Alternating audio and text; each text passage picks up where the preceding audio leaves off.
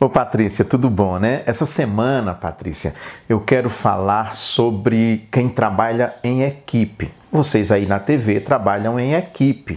É um grupo bem diverso, né? Você tem repórter, cinegrafista, editor de imagens, editor de texto, diretor de jornalismo, enfim, você tem muita gente aí na TV. E no ambiente de trabalho a gente também lida com essa questão de equipe. Eu lido com isso também aqui no meu trabalho, na igreja.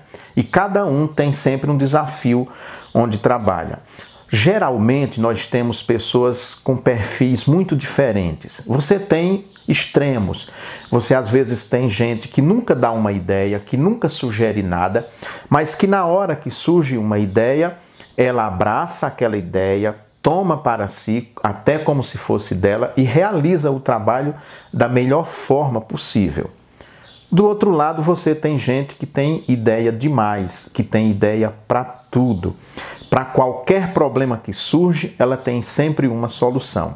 O problema é que nem sempre essas ideias são postas em prática, porque são boas, mas impossíveis, ou pelo menos muito difíceis de serem colocadas em prática. Isso é comum. Quem é líder precisa então saber lidar com essas situações. Eu sempre faço o seguinte: quando alguém vem com uma ideia que eu reconheço que é muito boa, mas que é muito difícil de executar, eu devolvo a ideia para a pessoa e digo: Fulano, que teve essa ideia tão boa, excelente, você podia então assumir a frente desse trabalho, você podia coordenar, você pode até juntar um pequeno grupo com você e realizar isso que você está propondo. Quando é uma ideia difícil de ser posta em prática, a pessoa sai fora e ali encerra o assunto. Tem uma historinha que ilustra essa situação.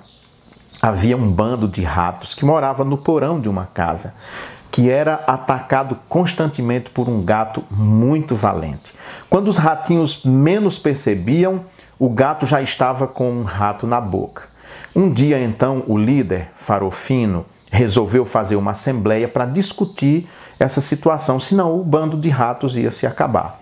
E aí cada um tinha uma ideia naquela assembleia. Um ratinho subiu numa lata, bateu, bateu, chamando a atenção para si e disse: Eu tenho uma ideia fantástica.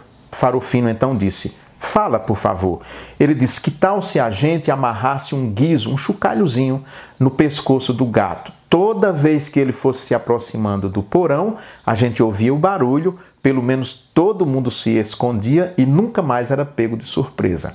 Farofino, reconhecendo que aquela ideia era muito difícil de ser posta em prática, devolveu para o ratinho. Pois bem, então eu consigo o guiso e você amarra no pescoço do gatinho. Quando disse isso, então, o rato saiu fora.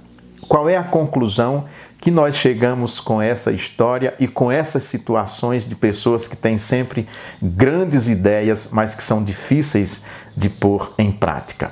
Falar é fácil fazer é que são elas. Até a próxima semana. Tchau, tchau.